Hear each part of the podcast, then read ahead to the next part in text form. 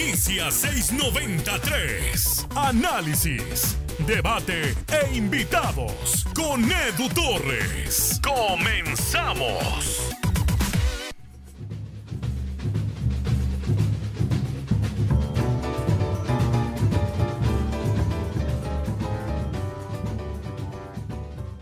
No tengo muy claro si la intención de iniciar con samba, con música brasileña, sea meramente decorativo o sea porque Palmeiras le puede dar un baile al equipo de los Tigres este próximo domingo a las 12 en la semifinal de la competencia mundial de clubes.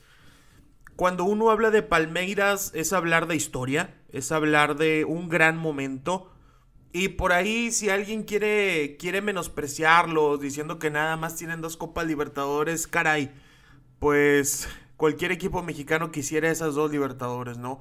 Evidentemente, no son Boca, no son Independiente, no son River para, para hablar de, de, de grandes ganadores de, la Copa en otras épocas y en épocas eh, un poquito más recientes, al menos de este milenio pero lo que ha hecho Palmeiras eh, durante el 2020 y lo que llevamos de 2021, sin lugar a dudas, es muy, muy destacado. Iniciaron eh, la temporada con Vanderlei Luxemburgo, eh, terminaron despidiéndose de él y llegó Abel Ferreira, técnico portugués, en el mes de octubre para cambiarle la cara al equipo albiverde, para el campeón actual de la Copa Libertadores y finalista de la Copa Brasileña, que yo pensaba, dije, bueno, eh, buscando por ahí algunos, buscando algunos eh, argumentos para decir, a lo mejor se confían un poquito y, tratan de guardar algunos futbolistas, ya ves que los brasileños son bastante... Eh, bastante apegados a sus competencias, a su paulista, a su brasileirao. Eh, pero pues no, movieron la, la, Copa Brasileña, la final, para el 28 de febrero y 7 de marzo. Así que no va a ser ningún impedimento para que Abel Ferreira utilice todas las piezas que estén disponibles en, este, en esta edición del Mundial de Clubes. ¿Qué clase de equipo es Palmeiras? Casi siempre se dice que los brasileños son muy rápidos, que driblan mucho. Y evidentemente son, son parte del estereotipo que, que tenemos de, de ellos como, como, equipos. Recientemente he escuchado al Tuca Ferretti decir yo soy brasileño, entiendo lo que pasa, también se dice de Juninho, pero no solo se trata de entender cómo es el fútbol brasileño, sino de entender cómo juega el equipo de Palmeiras, cómo atacan, cómo defienden, cómo son sus contenciones, eh, qué tan largos o cortos son los extremos. Eso es lo verdaderamente importante, no conocer la historia. Que ahora, yo, yo comprendo la importancia de, de sumar esos datos, de decir, bueno, Palmeiras ganó una Libertadores en tal año, este, tienen grandes jugadores, ahí jugó Roberto Carlos, etcétera. Está perfecto, complementa muy bien, pero lo que realmente se debe conocer es su estilo de juego. Cómo le puede hacer daño a Tigres y cómo puede Tigres dañarlos. Eso es muy, muy, muy importante. Primero vamos a empezar por la parte del entrenador, Abel Ferreira. Es un técnico portugués, es un parte de, de, la camada de, de jóvenes entrenadores eh, portugueses que están saliendo constantemente de, la liga NOS en la última vez que revisé, les voy a ser bien sincero, no, no tenía el dato 100% preparado para esta edición del podcast, pero la última vez que revisé el fútbol de Portugal, solamente tenían un técnico extranjero, que era Paco Ayestarán. El resto son de casa, porque tienen una de las escuelas más grandes de, de directores técnicos con la periodización táctica, con otros métodos de entrenamiento, pero sobre, todo la periodización táctica que exportó Mourinho al mundo con el Chelsea eh, y Abel Ferreira es parte de esa, de esa camada de, constantes entrenadores. A él lo encontró el Centro de Inteligencia Palmeiras, que es uno de los departamentos de análisis más importantes del continente. Yo me atrevería a decir que es el mejor centro de análisis de fútbol que existe de Alaska hasta la Patagonia. Eh, analizan el mercado, analizan eh, tendencias del fútbol alrededor del mundo, tienen identificados muy bien a, la, a, cada, cada, región de, de, cómo se juega. Ahí fue en donde encontraron a Abel Ferreira dirigiendo, dirigiendo en Portugal. Eh, ahí es donde, donde más lo visorearon. También ha tenido experiencia en algunos otros países como Grecia. Y decidieron que él fuera el sustituto de, de Vanderlei Luxemburgo a partir de octubre de 2002. A mí es un entrenador que lo que eh, yo, había, yo había visto a Palmeiras en Copa Libertadores como veo a, cualquier otro equipo. Pero para este análisis, cuando, cuando por ahí no, nos entrábamos que Palmeiras era el, el campeón de la Copa Libertadores y que muy probablemente Tigres podría enfrentarse a ellos, empecé a dedicarle un poco más de tiempo y también eh, comencé a, a observar, o, mejor dicho, a, a, buscar entrevistas, no solo de... Eh, no solo de él, no solo de él como, como entrenador, sino que, sino que también eh, de algunos de los jugadores que ha dirigido, de algunos de los futbolistas que, que, ha tenido, que ha tenido con él. Y por ejemplo, me encontré lo que decía Gustavo Escarpa, extremo actual de Palmeiras, que decía para UOL Sporte. Eh, lo cito textualmente. Lo mejor del cuerpo técnico es que trabaja en las acciones a balón parado. A veces dirige él y otras veces dirige sus auxiliares.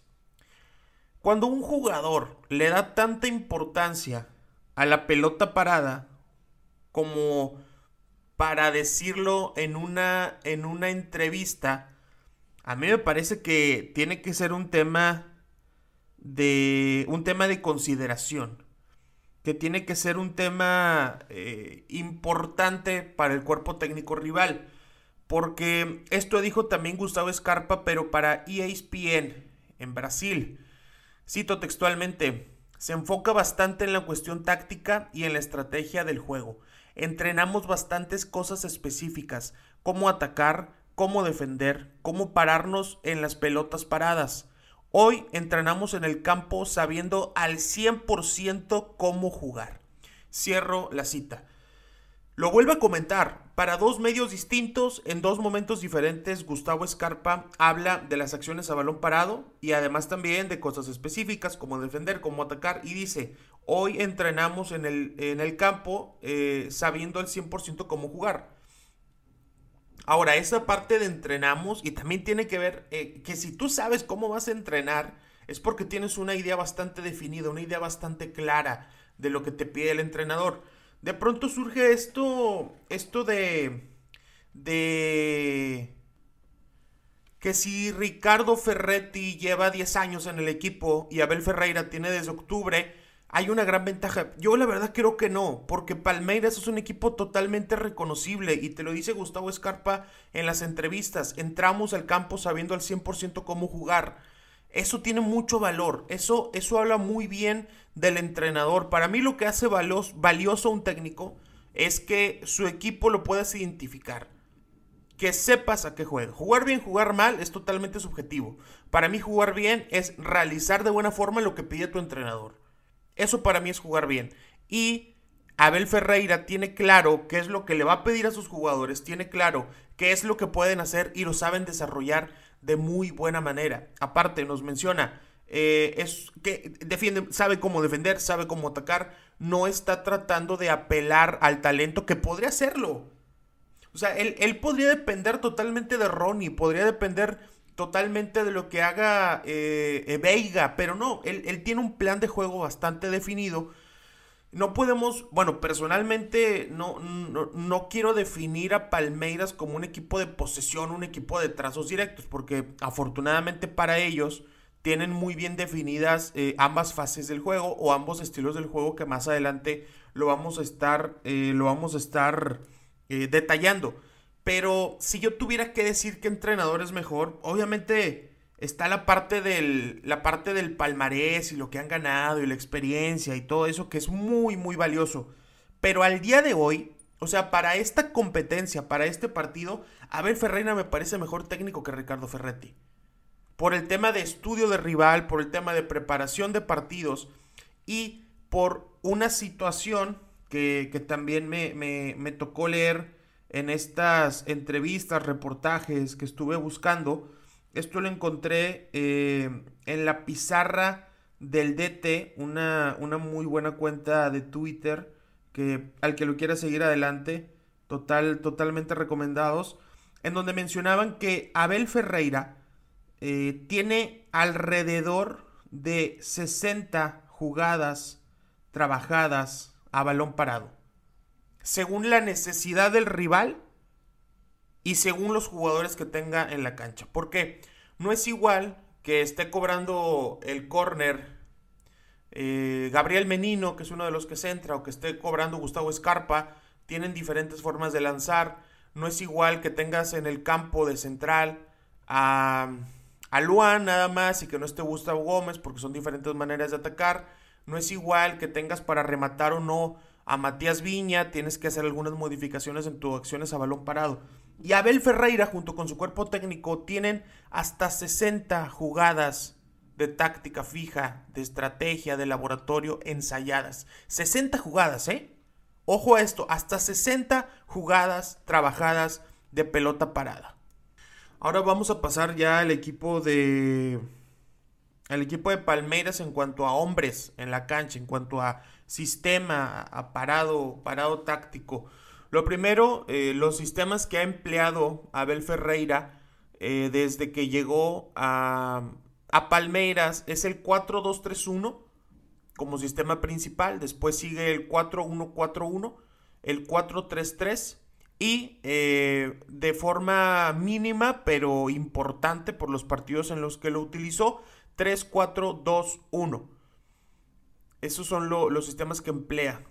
3, 4, 2, 1 es cuando evidentemente utilizas tres centrales, pero es cuando eh, Marco Rocha, bueno, primero, mejor, mejor primero voy a comenzar cuando con la línea de 4. Normalmente juegan Marco Rocha, lateral por la derecha, Gustavo Gómez, Luan y Matías Viña. Esa es la mejor línea de 4 que puede poner Abel Ferreira con, con su equipo.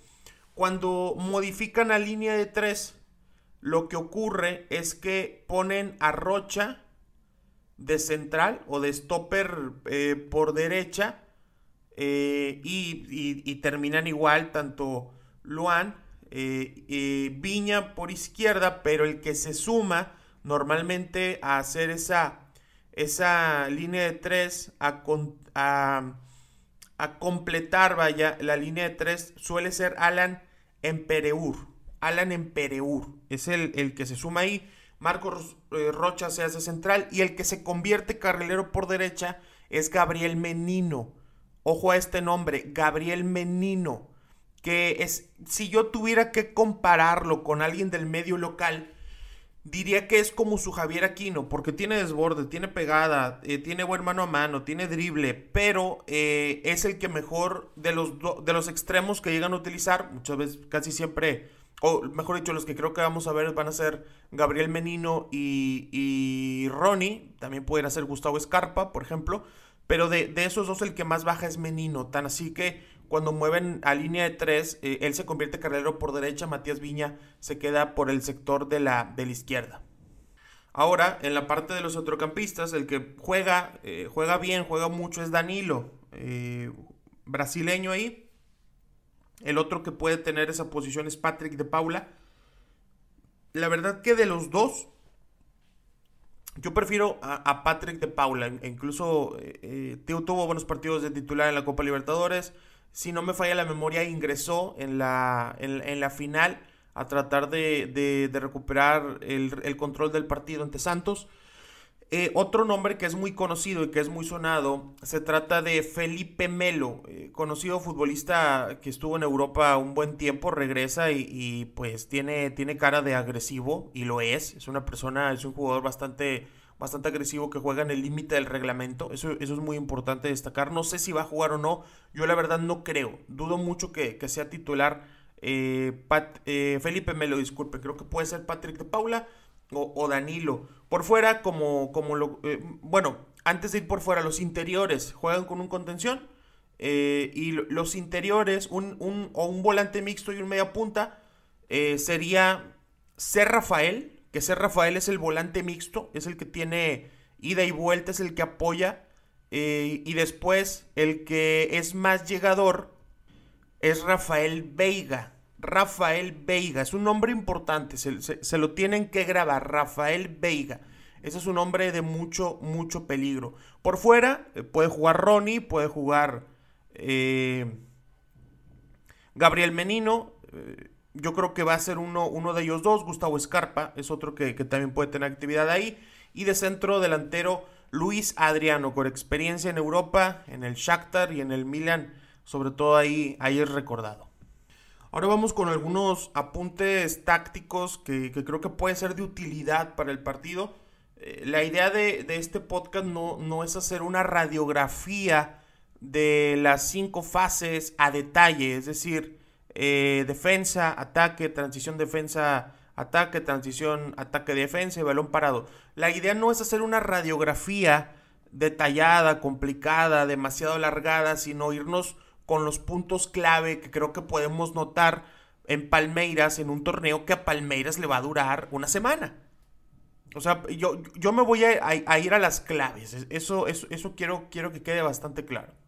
Empezamos con la salida de balón, que normalmente eh, me tocó ver varias ocasiones en donde estamos muy acostumbrados, y es lo, lo normal, que el contención baje entre centrales a, hacer superioridad, superioridad numérica. Algo que, ocurre en el, en el Palmeiras de Abel Ferreira es que en lugar de que baje el contención, sube el portero. Entonces, eh, Weberton se queda entre Gustavo Gómez y Luan, por decir un ejemplo de centrales, y a partir de ahí es muy bueno lanzando, ¿eh? Es muy, muy bueno lanzando. Hay eh, un gol ante el equipo de Libertad, si no me falla la memoria. Eh, sí, sí, sí, sí, el tercer gol ante Libertad, que inicia con un pase largo de Weberton. Hay que ponerle mucha atención a eso. Pase largo de Weberton. Normalmente son hacia el centro, o sea, hacia la zona de Luis Adriano o de Rafael Veiga. Y a partir de ahí la peinan tratando de buscar a alguien que llegue sobre todo a la espalda de los laterales. Pero es el primer apunte. La salida de tres suele ser mucho con, con, el portero y Danilo, el contención, o Patrick de Paula o Felipe Melo, se quedan en el centro del campo para, para no perder eh, esa, ese control de, de, la mitad de, cancha. Ahora eh, paso a los laterales, porque a mí eh, una cosa que llamó mucho mi atención es la capacidad que tienen para recuperar la pelota, tanto Marcos Rocha como Matías Viña, y, y en un chasquido está reiniciando un contragolpe. Es impresionante. Eh, quizás, además del talento individual de Ronnie, que yo creo que es de lo más valioso que, tiene el equipo, el equipo de Palmeiras, esa capacidad de desdoblar de los laterales le puede hacer muchísimo daño a Tigres. La toma Marco Rocha. Vamos a suponer, la lleva Javier Aquino, va de la izquierda, mano a mano, la toma Marco Rocha. Rocha la agarra, se levanta contragolpe. Ese tipo de situaciones ese tipo, ese tipo de, de, momentos del juego es lo que, lo que le da una velocidad distinta al partido. Cuando tú como lateral, es que yo, yo creo que el, que guste ver un partido o el que ya lo haya visto o incluso el que se quiera esperar este sábado a, mediodía, la diferencia en la recuperación de Marcos Rocha y el desdoble a la recuperación del Chaca Rodríguez y la conservación. Con Marcos Rocha es recupero, me levanto, contraataco recupero, me levanto contraataco. Y con Chaca Rodríguez es recupero, me apoyo con Uguayala, Uguayala se apoya con Guido Pizarro y ahí vemos cómo nos vamos moviendo. Esas son las diferencias y es algo que en el fútbol mexicano ocurre muchísimo, ocurre demasiado. La conservación de los laterales, la conservación de la pelota por parte de la recuperación de los laterales. Eso creo que es un factor que va a sorprender mucho al equipo de Tigres. Lo hace tanto Matías Viña como Marcos Rocha. Ahora vamos con la parte de, los contenciones. Bueno, antes en, la parte de los centrales, Gustavo Gómez es el, más fuerte en el juego aéreo. Más adelante vamos a profundizar en Gustavo Gómez también. Jugador que estuvo cerca de llegar a Tigres allá por 2016. Se terminó yendo al Milan. La verdad que una decisión, decisión sensata por parte del central paraguayo. Pero los centrales, muy buen juego aéreo Creo que Carlos González debe ser titular sí o sí para tratar de competir. André Pierre Gignac no es bueno en el juego aéreo, no es de sus fortalezas. Carlos González sí. Entonces tiene que ser ahí un hombre importante si es que Tigres piensa mandar algunos balones largos. Eh, en la parte de los contenciones, yo sé que se dice mucho, es que eh, eh, pegan mucho, son mucho de faltas. Sí, evidentemente, pegan, es cierto, pero también son muy técnicos. No podemos imaginar que todos van a ser un Walter Gargano. No podemos imaginar que todos van a ser destructores. Son muy, muy técnicos. Es más, hasta Patrick de Paula en la Copa Libertadores metió un golazo, un auténtico golazo. Tiene una buena pegada desde, desde fuera del área. Danilo también muy técnico y muy bueno eh, haciendo pases frontales, haciendo lanzamientos a la espalda de los centrales. En la recuperación de la pelota lo hacen muy bien, sobre todo el que apoya la recuperación es C. Rafael él es el volante mixto que les comentaba hace rato. Él es el que baja mucho a hacer por ahí eh, las, las, coberturas al contención. Cuando, cuando el equipo está defendiendo, lo hacen 4-4-2. Atacan 4-3-3 o 4-2-3-1, defienden 4-4-2. Lo que ocurre es que en punta se pone Luis Adriano y se pone eh, Rafael Veiga. Entonces a partir de ahí se crea ya el, 4-4-2 al momento de defender. Esa entonces es la parte de los centrocampistas, el contención más el apoyo de Rafael y Rafael Veiga, el nombre que comentaba que guardaran, que recordaran, es de los futbolistas que a mí más me agrada de Palmeiras. Juega como interior por izquierda, eh, tiene muy buena llegada y hay un movimiento que yo tengo aquí apuntado en donde Luis Adriano siempre que entra al área se carga un costado. Normalmente es eso. Entra al área, se carga un costado y la pelota suele ir ahí, mejor dicho, la marca suele ir con él. Vamos a suponer lo, siguiente, el, siguiente escenario. Tiene la pelota, banda de la derecha, Gabriel Menino. Luis Adriano está en la media luna, se mete al área. Ronnie por izquierda se cierra y el que entra muchas veces solo es Rafael Veiga. Ahí la duda es, yo como contención, siendo Guido Pizarro o Rafael Carioca, ¿tengo que meterme a seguir a Rafael Veiga? ¿O el central que se queda libre cuando, cuando uno siga a Luis Adriano? Vamos a suponer que Francisco Mesa siguió a Luis Adriano y que Diego Reyes queda libre. ¿Ese es el que se tiene que hacer cargo de Rafael Veiga? ¿Ese es el que tiene que estar atento al movimiento? Es una, una jugada que el cuerpo técnico de Tigres tiene que tener muy bien trabajada los centrales deben no estar viendo la pelota, deben estar viendo, bueno, perdón, sí deben estar viendo la pelota, deben estar atentos, eh, pero también deben estar muy pendientes de qué movimiento va a hacer Rafael Veiga, cuándo va a entrar. Y ojo, el Chaca Rodríguez, el Chaca Rodríguez tiene que tener 10 puntos de concentración este, este domingo ante Palmeiras, 10 puntos de concentración. Yo entiendo que los goles no se los hacen a un jugador, se los hacen a todo el equipo, pero ese gol que marcó Santos Laguna de Otero, el 1-0, ese fue gran responsabilidad del Chaca. Fue gran responsabilidad porque perdió de vista a su marca. Acá no puedes perderte ni un segundo a Ronnie o, a, Gustavo Escarpa o, a, o, a, Menino o a Lucas Lima. Tienes que estar muy pendiente de ellos. Esto es un mensaje directo por el Chaca Rodríguez. Tienes que estar muy pendiente de ellos, Chaca.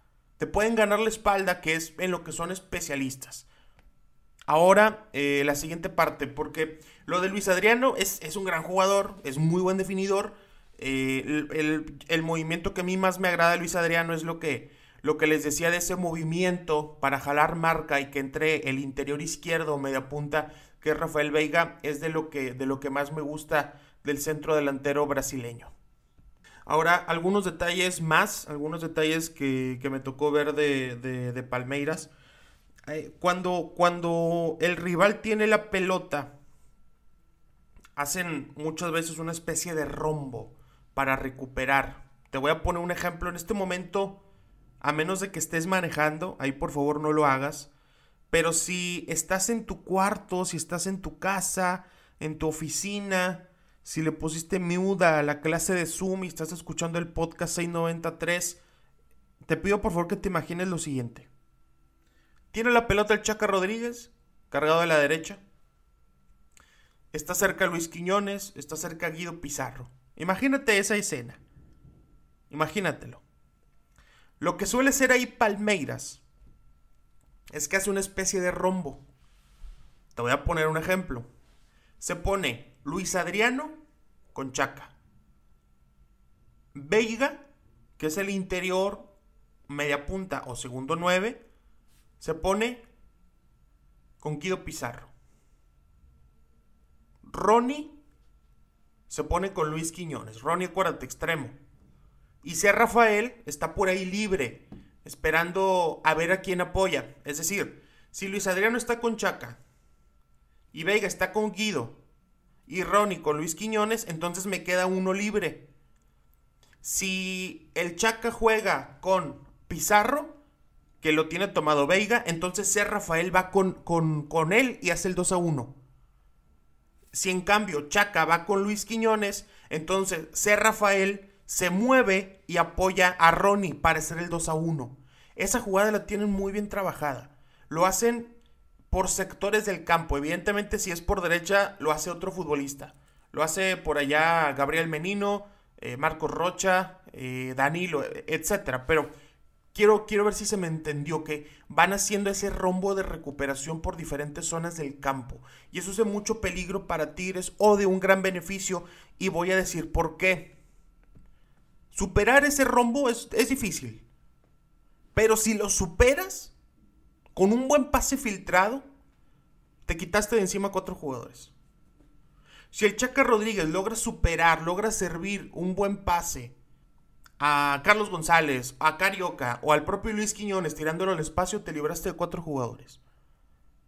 Que fue algo que, por ejemplo, ocurría en la final regia del 2017, la de liga, cuando Monterrey iba y presionaba mucho y muy alto, y que Carioca tomaba la pelota y pa, entre líneas, que la tomaba Doñas y pa, entre líneas, e iban eliminando rivales, iban dejando líneas de presión atrás. Algo similar tienen que, tienen que hacer contra Palmeiras.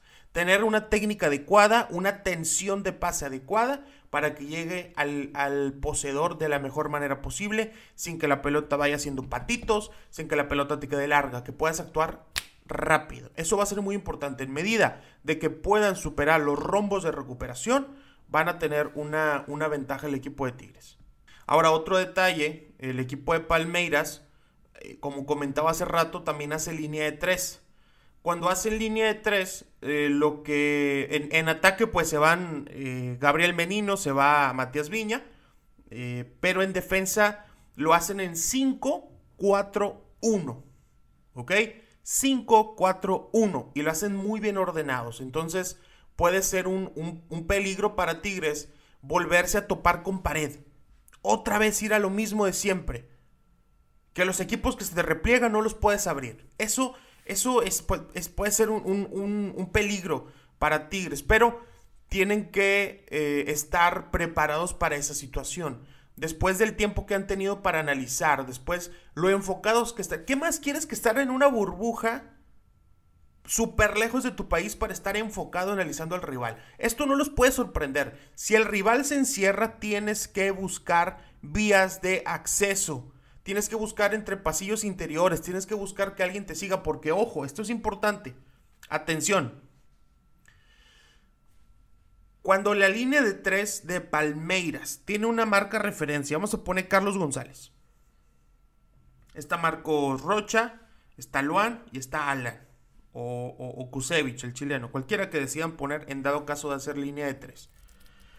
Cuando esto ocurre y Carlos González está marcado por, por Luan y Carlos se va, baja hacia zona de contenciones, normalmente lo que hacen es que lo siguen. ¿Ok? Lo siguen. No, no es una marca eh, por zona, es una marca individual. Entonces, vamos a suponer que está la línea de 3. Y ahí eh, Luan tiene marcado a Carlos González. Entonces, Carlos González sale a zona de contenciones, Luan lo persigue y se genera un espacio. Ese espacio lo tiene que aprovechar Luis Quiñones, André Pirguiñac, Jesús Dueñas, Carioca, eh, Guido Pizarro, pero tienen que aprovechar esa clase de espacios que muy pocas veces deja Palmeiras, pero si lo logran conseguir lo tienen que aprovechar. Esos espacios van a ser oro para el equipo de Tigres, van a ser oxígeno en una, en una jaula que te puede llegar a ser el equipo, el equipo de Palmeiras. Eso, eso es muy importante. Si Palmeiras se cierra línea de tres, marcan en zona y salen a perseguir la marca. Eso es un punto muy, muy importante. Ahora, estamos entrando al final del podcast.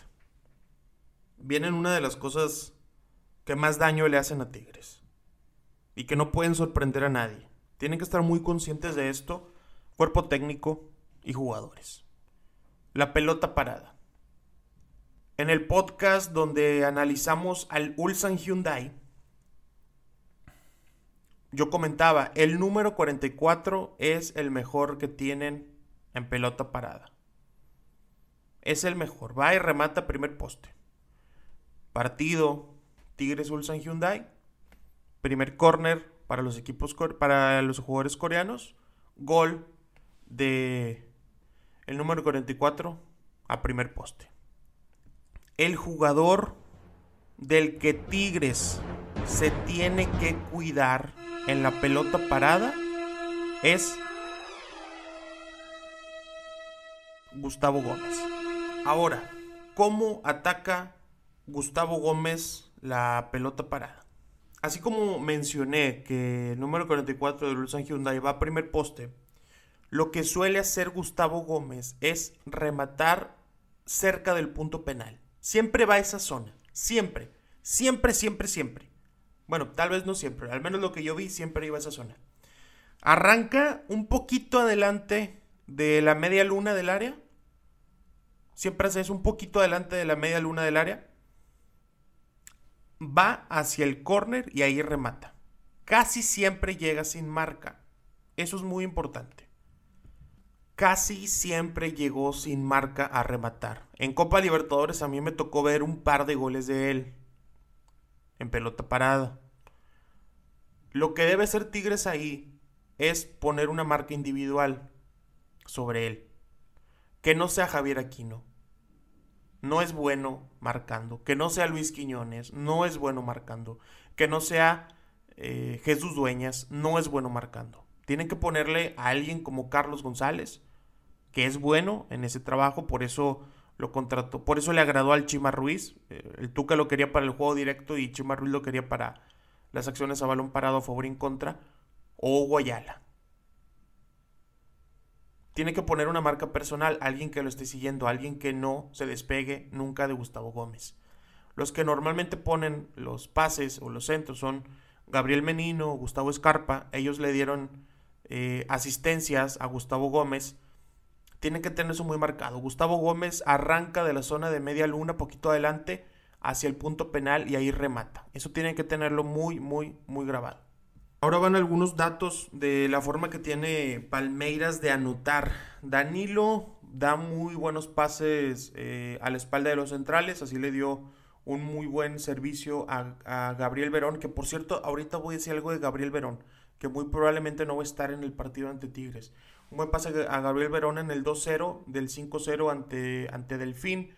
Eh, Gabriel Menino le pega muy, muy, muy bien desde fuera del área. Patrick de Paula también le pega bien desde fuera del área. William, el, el delantero suplente, le pega muy bien también. Ronnie también.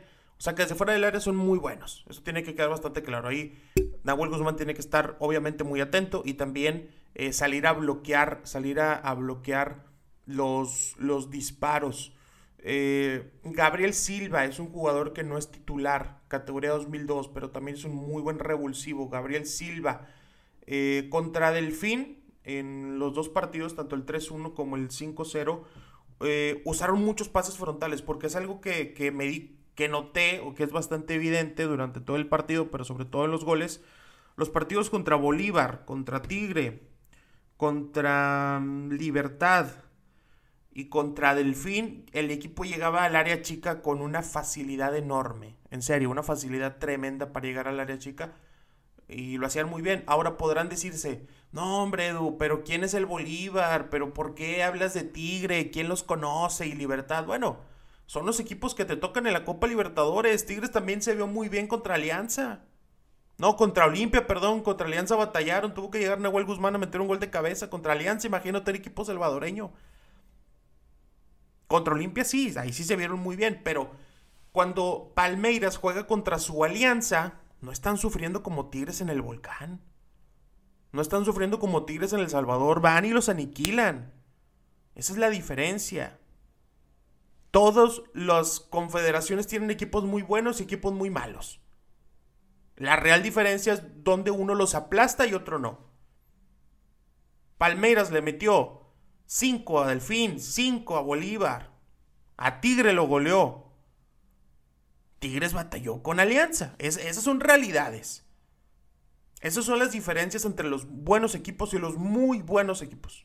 Ahora, una, una situación que, que, llamó poderosamente mi atención es la cantidad de errores que cometieron los porteros de equipos rivales de Palmeiras. Lo cometió, por ejemplo, Franco Armani en el Libertadores de América, partido de ida que gana Palmeiras 3 por 0. El portero de Delfín se equivocó, el portero de Bolívar se equivocó.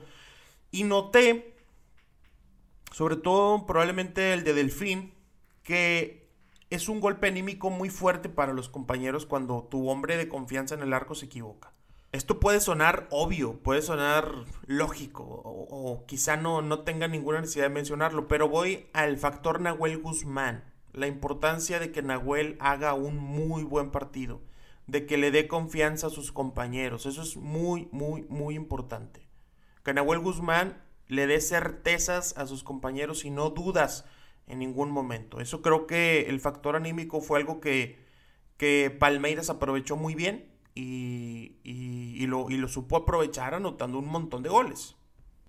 Ahora llegó la sección de datos, llegó la sección de estadísticas, gracias a mis amigos de Statistics, un proyecto, el, mejor proyecto de estadísticas de Big Data del fútbol mexicano es Statistics, arroba.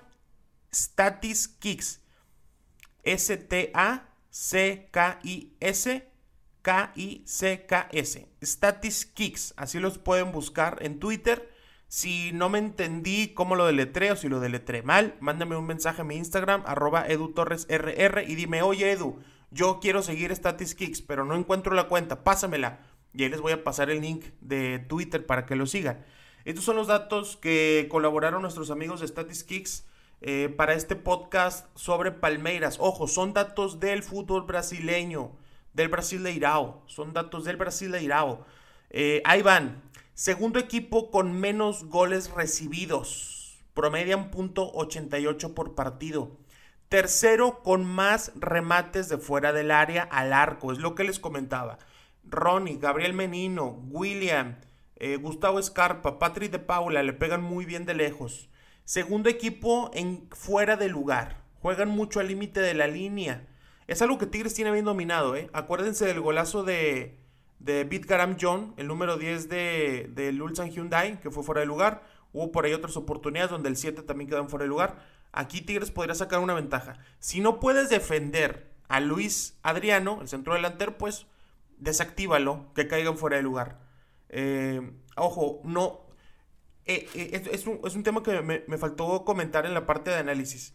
La presión de Palmeiras muchas veces es sobre los contenciones, no van sobre los centrales o porteros. Muchas veces esperan hasta los contenciones, la recuperan y se van para adelante. O lo que yo les decía también de, de los laterales, que recuperan y desdoblan. Aquí está el siguiente dato. No presionan tan alto. Dan eh, el rival Normalmente da 11.5 pases antes de que Palmeiras recupere la pelota. Ahora este otro dato. Son buenos en la posesión de la pelota. Normalmente dan 13.15 pases antes de que un rival les quite el balón. En el Brasileirao tienen 11% de conversión, uno de cada 10 remates es gol. Lucas Lima, que la verdad dudo que sea titular, pero es un jugador importante también, es un jugador que eh, como Palmeiras iba a jugar la final de la Copa Libertadores, y eso es más importante que cualquier cosa, el Brasileirao rotaron. Entonces ahí entró Lucas Lima. Y el dato es el siguiente. Lucas Lima es el creativo del equipo en el Brasileirao. 46 oportunidades creadas. Y Gabriel Menino es el eh, asistidor. Tiene 5 pases para gol. Después, ojo a este dato por favor. Por favor, por favor, por favor. Pongan mucha atención a este dato. De nuevo, si estás trabajando, si estás estudiando, si lo que sea, atención a este dato. Atención. Rafael Veiga y Luis Adriano, entre los dos, suman 21 goles en los últimos 14 partidos. 21 goles en 14 partidos. Rafael Veiga y Luis Adriano. Ganan uno de cada dos duelos aéreos, Gustavo Gómez sobre todo. Y ojo a la portería, Weberton tiene 4.3 goles prevenidos y la más alta efectividad en atajadas de todo el fútbol brasileño, con 79% de precisión en sus atajadas. Ahora, les quiero mandar un video. Aquí en este podcast, como es puro audio, pues no puedo poner video. Vamos a trabajar para, pronto tener también eh, este podcast visual. Estamos trabajando en ello. Les quiero mandar un video de una jugada balón parado que hizo Palmeiras contra River Plate. El tercer gol, el gol de Matías Viña, lateral izquierdo. Es una jugada de engaño, es una jugada idéntica a una que generó, eh, que generó Borussia Dortmund hace algunos años.